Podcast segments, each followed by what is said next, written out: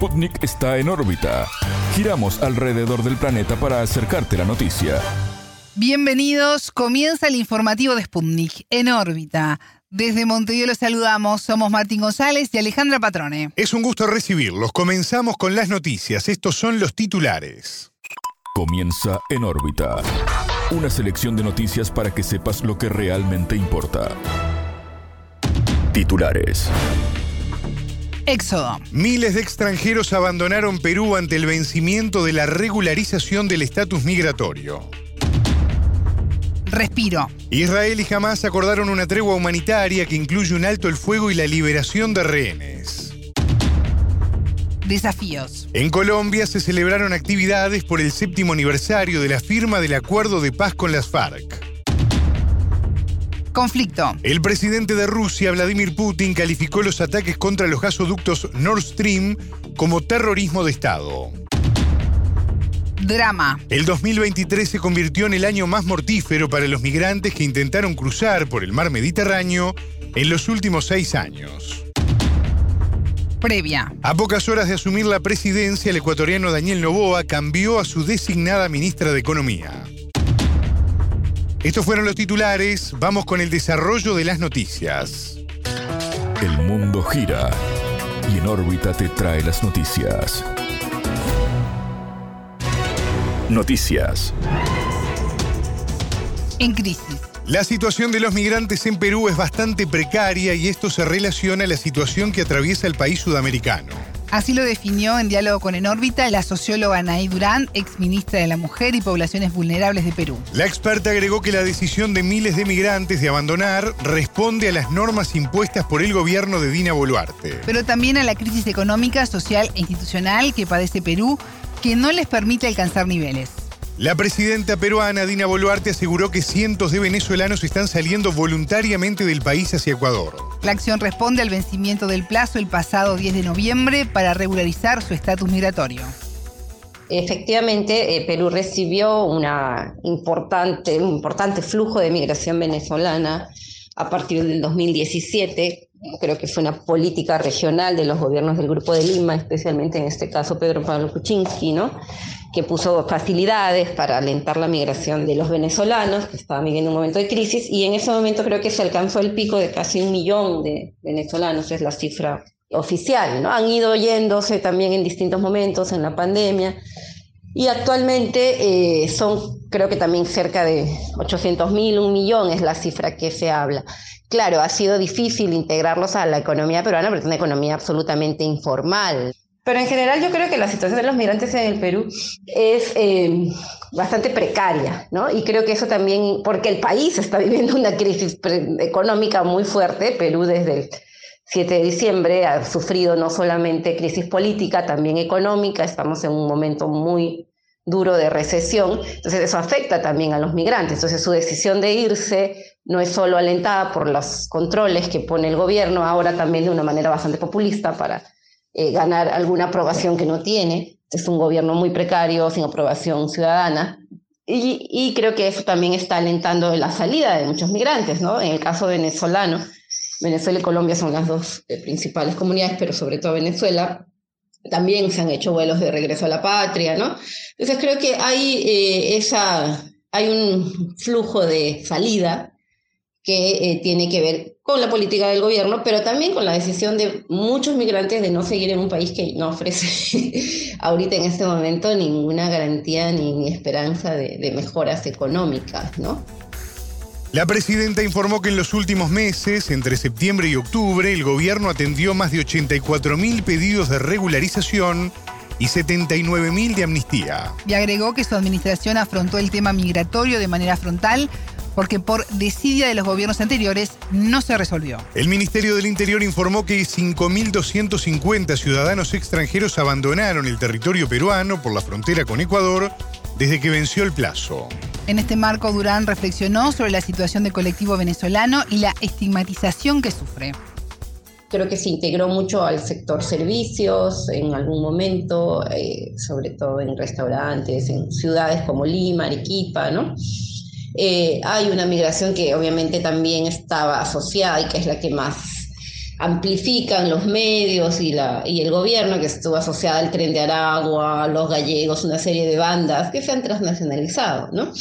Eh, también con lo que cambia el crimen organizado en el país.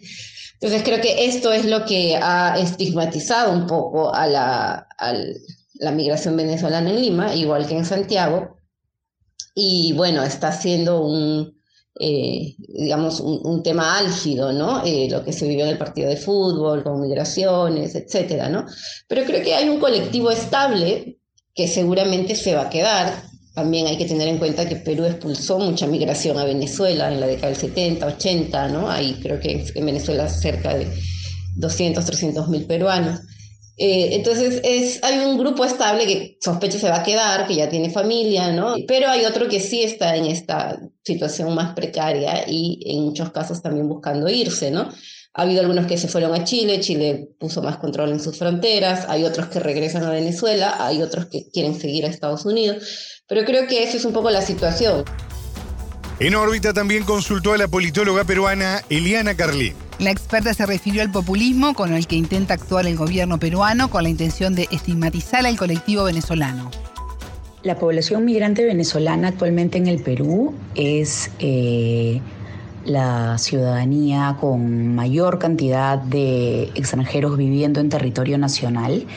De hecho, estas normas que ha emitido el gobierno de Dina Boluarte tienen muchísimo soporte de la ciudadanía en Perú porque hay toda una corriente muy muy fuerte xenófoba respecto a la población venezolana, lamentablemente alimentada por los medios de comunicación que ponen luces sobre casos de robos o delitos cometidos por ciudadanos venezolanos cuando en realidad la mayoría de los crímenes en el Perú siguen siendo cometidos por ciudadanos peruanos que viven, por supuesto, aquí en situación absolutamente legal. No, hay una diferencia eh, significativa en cuanto a eh, crímenes cometidos por venezolanos, pero los medios de comunicación le ponen luces de manera particular a esto, lo cual alimenta pues los discursos de odio y de rechazo al otro de una manera alarmante. Esto pues hace que el gobierno, que es un gobierno tremendamente impopular, que bordea el 90% de desaprobación, opte por este tipo de medidas. Eh, lo que ha ocurrido es que el gobierno ha dado una suerte de ultimátum a los ciudadanos venezolanos que no tenían o no tienen sus papeles en regla. Escuchábamos a la politóloga peruana Eliana Carlín y antes a la socióloga Anaí Durand, ex ministra de la Mujer y Poblaciones Vulnerables de Perú. Un respiro. El movimiento palestino Hamas señaló que la tregua con Israel inicia este jueves 23 con una primera etapa donde se liberará mayoritariamente a rehenes extranjeros. El pacto mediado por Qatar tiene un plazo de 10 días y consta de fases, indicó por su parte Tel Aviv. Israel cumplirá una tregua de cuatro días de su ofensiva militar en Gaza contra Hamas, que dejó unos 14.000 palestinos muertos y 1,7 millones de desplazados. Este miércoles 22 el ejército de Israel informó haber destruido unos 400 túneles pertenecientes a Hamas. El acuerdo entre Israel y Hamas prevé la liberación de 150 presos palestinos y permitirá incrementar el ingreso de ayuda humanitaria al enclave. El primer ministro israelí, Benjamín Netanyahu, propuso que por cada 10 rehenes liberados, el cese del fuego se ampliará un día más. Desde el lunes 9 de octubre, Israel bloquea y asedia la franja de Gaza, región sin luz ni combustible, para sus 2,3 millones de habitantes. Hay esperanza. El riesgo sobre los procesos de paz en Colombia ha sido una constante en la historia del país sudamericano. Así lo afirmó en entrevista con En órbita Enis Saumet, experto en temas de defensa, seguridad, convivencia y orden público. El experto añadió que sería un error pensar que porque las negociaciones de paz actuales no están en su mejor momento, entonces van a fracasar. Los procesos de paz en Colombia, adelantados desde la década de los 80, siempre han estado en algún momento en riesgo. No es la primera vez que Colombia adelanta un proceso de paz y adelanta un proceso de paz que ha tenido buen éxito o que desafortunadamente no, no llegó a un acuerdo entre las partes.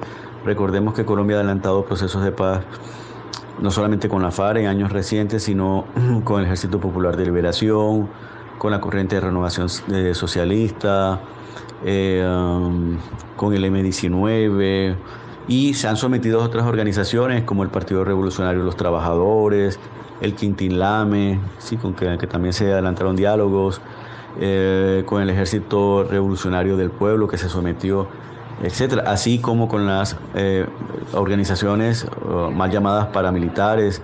Mal haríamos nosotros en creer que porque los procesos que viene adelantando el gobierno nacional con el ELN y con las disidencias, reincidencias de la FARC, por eh, estar en esto, por no ser esto eh, su mejor momento o, el mejor momento por el que están pasando ambos procesos, eh, vayan a, estén en riesgo o vayan a fracasar. Hay que recordar de que, que se comenzó a dialogar con ellos a partir de este año, con el ELENA a principio de este año, con, con las reincidencias y disidencias de la FARC desde el segundo semestre.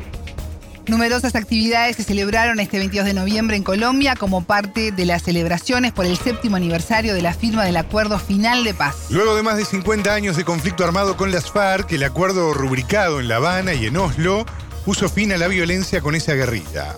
Saumet expresó que se trata de una fecha relevante para la nación sudamericana y explicó por qué.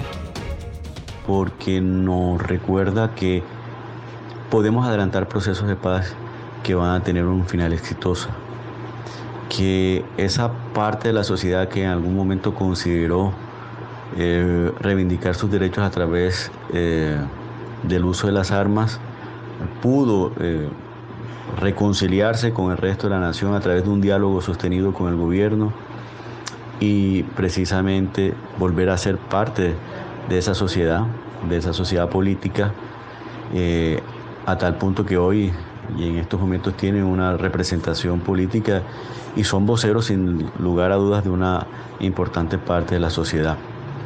Pero también nos debe recordar que estos procesos no son sencillos, no son fáciles, que hay que insistir y que eh, los diálogos se adelantan con la voluntad de las partes de ambas. No basta el interés, la intención, el deseo del gobierno, de la sociedad, sino también de aquella parte de esa sociedad eh, o de la nación que, conforma ese grupo armado organizado, ese grupo insurgente eh, que eh, alzado en armas debe convencerse de que primero esa no es la vía, de que segundo las vías sí del diálogo no solamente están abiertas, sino que pueden tener resultados beneficiosos para toda la sociedad y que es con esa voluntad de ellos que se puede adelantar ese proceso. En este contexto, al menos 18 personas fueron asesinadas en Casanare, Nariño, Huila, Valle del Cauca y Antioquia, según denunció el Instituto de Estudios para el Desarrollo y la Paz, INDEPAZ. El caso más reciente ocurrió en la colmena de Villanueva, en Casanare, donde desconocidos asesinaron a tres venezolanos. En órbita entrevistó al abogado colombiano David Flores, especialista y magíster en gobierno, defensor de derechos humanos y analista político. Indicó que estos episodios que se padecen hoy se gestaron en el anterior gobierno de Iván Duque.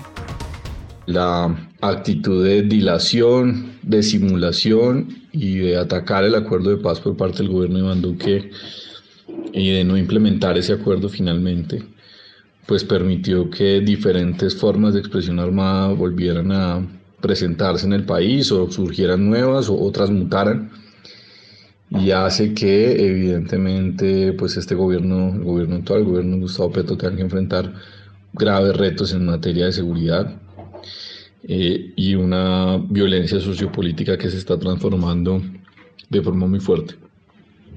Se está transformando porque la injerencia de grupos internacionales, de, de mafias internacionales es cada, cada vez más evidente en los territorios y quizás las claves o las que entendíamos el conflicto armado hace algunos años ya no son.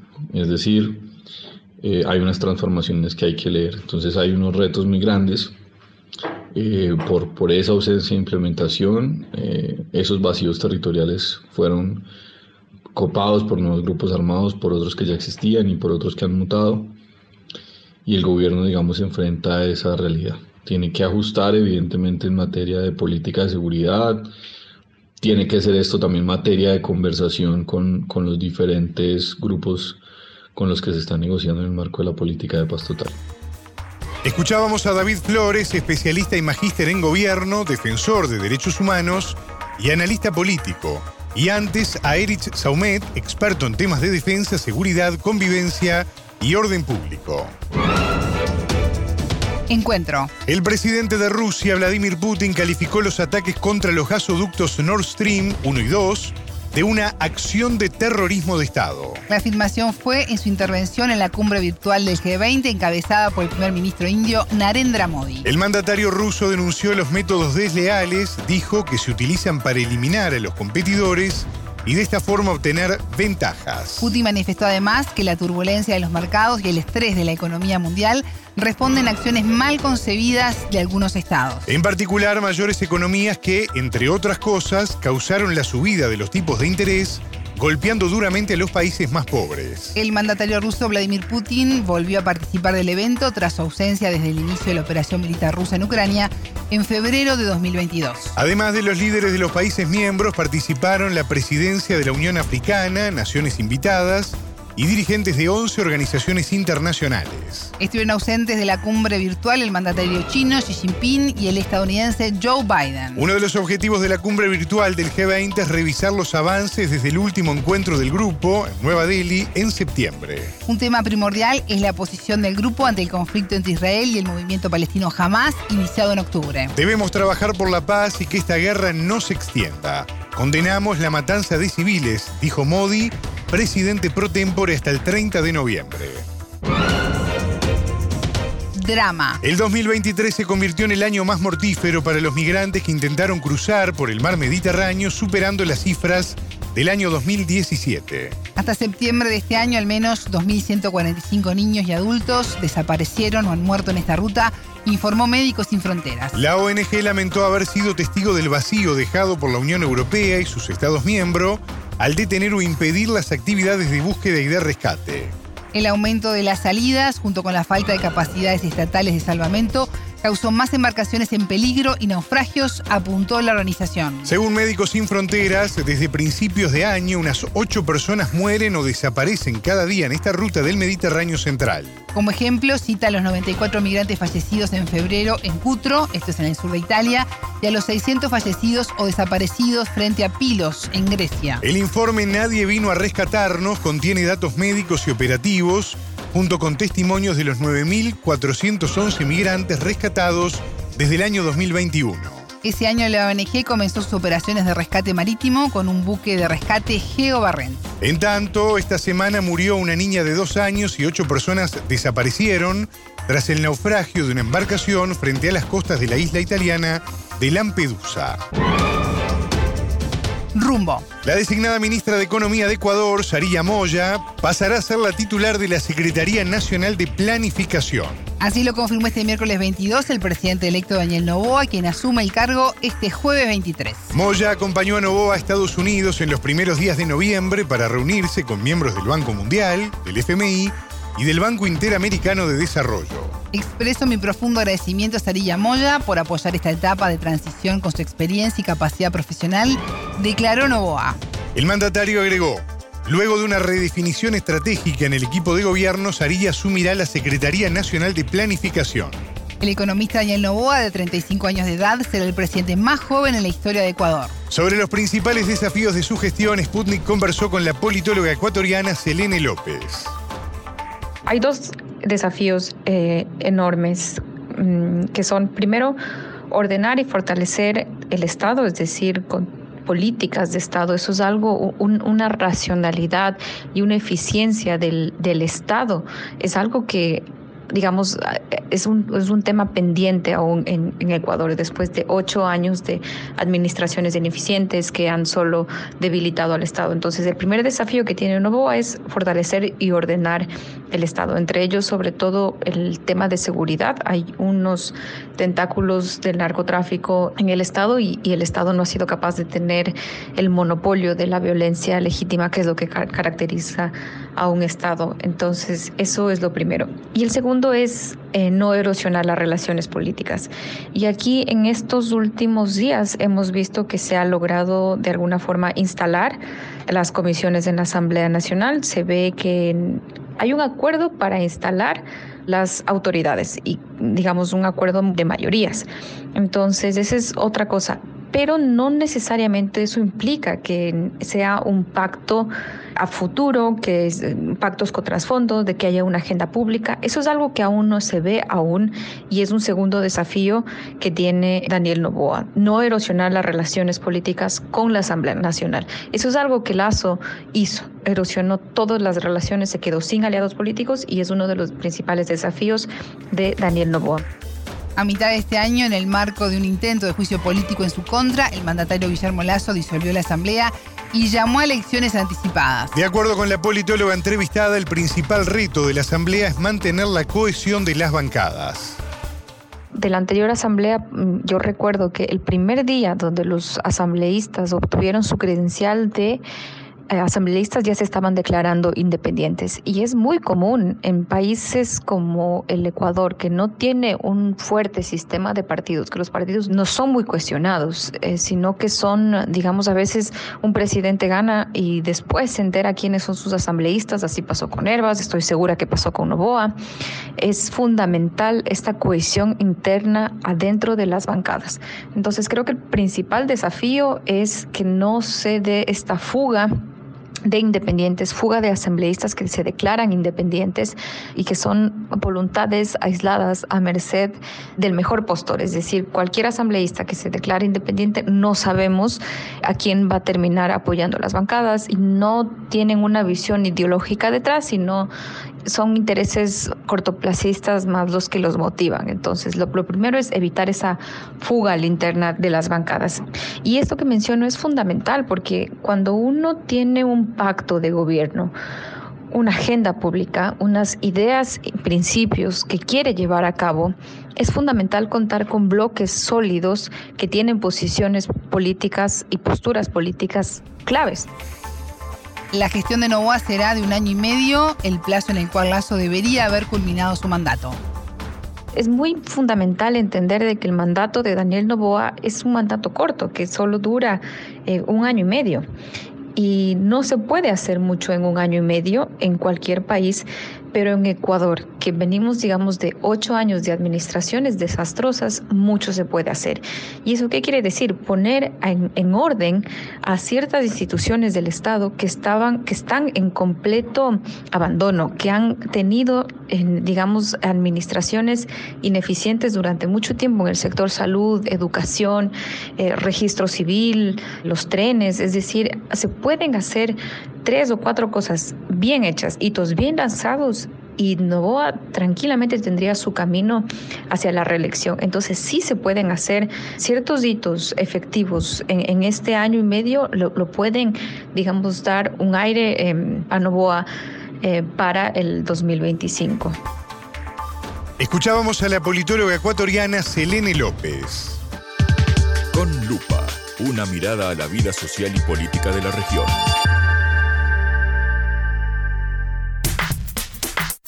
Desde los estudios de Sputnik en Montevideo nos conectamos ahora con Chile, donde está el corresponsal de Sputnik, Alexis Polo González.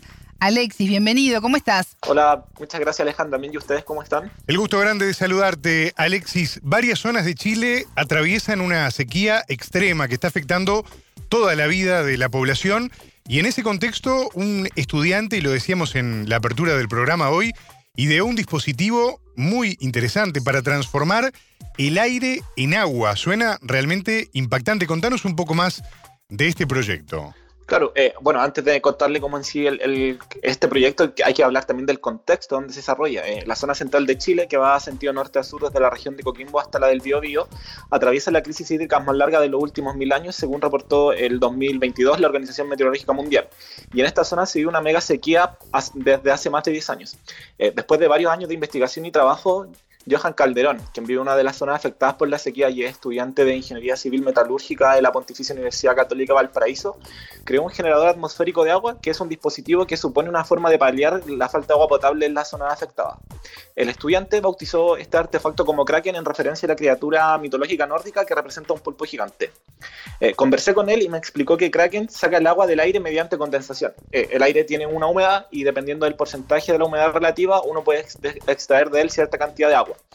Mediante un proceso físico que permite generar frío a través del sonido, es posible enfriar ciertos componentes del Kraken para condensar esa aura, perdón, ese aire y obtener agua potable. El joven contó que una de las principales motivaciones para crear el dispositivo es la falta de agua que se aproxima en los meses de verano para él y su familia, así como para quienes viven en los alrededores de estas zonas afectadas. Eh, lo invito a escuchar un fragmento de la entrevista a Johan Calderón. Cuando se acaba de nieve en verano, nos quedamos sin agua vertiente. Pero el tema es que nosotros igual tenemos como agua potable, pero hay gente que vive un poco más abajo que no tiene nada agua. Y sobre todo, no sé, por otra zona aquí de la quinta región, como Cabildo, ellos están sufriendo la sequía fuertemente. Entonces ahí vi que había como una necesidad de ver como forma de tener agua del aire. Así que busqué como hartos métodos, también están como la tapa niebla, sacar agua del mar, pero igual hay como cosas que no se podrían hacer, o sea, en zona centro sacar agua del mar igual como un desafío, tener que transportarla, más consumo, uno puede contaminar con las almueras. Entonces creo que saca el agua del aire y le entrega el tiro a la casa o a la industria que como estamos nosotros ahora viendo. Alexis, ¿y cómo se proveen ahora de agua las personas que viven en estas zonas tan afectadas? Claro, en la zona donde está esta mega sequía eh, se proveen de agua a través de camiones aljibe que visitan dos veces a la semana eh, para entregar agua potable. Alexis, ¿qué cantidad de agua se puede obtener a través de, Kraken? Bueno, conversando con Calderón me explicó que según las proyecciones que ellos estiman, este revolucionario dispositivo podría entregar hasta 20.000 litros de agua al día. Eh, Kraken en su versión original mide 3 metros de alto por 1 metro y medio de ancho y puede ser instalado en cualquier parte para poder captar la humedad del aire y condensarla y así poder obtener agua potable. También estamos viendo otras versiones que son más pequeñas, una que podría ser como de 5 metros cúbicos, que sería como la industria mediana, y también uno que sea de 2 metros cúbicos, que se va a medir como un metro por ahí, que va a ser para las casas.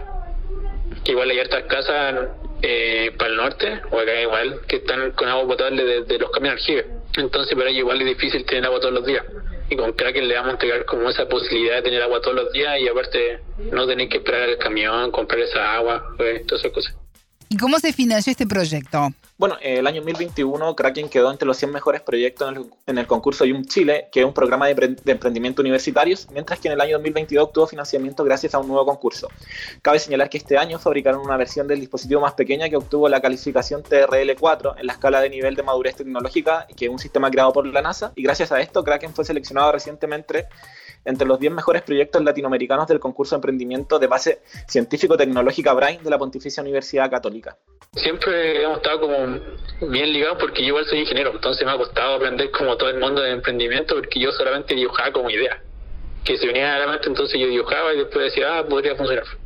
Y con Kraken vimos como la oportunidad de preguntando, así como que se fue armando el emprendimiento.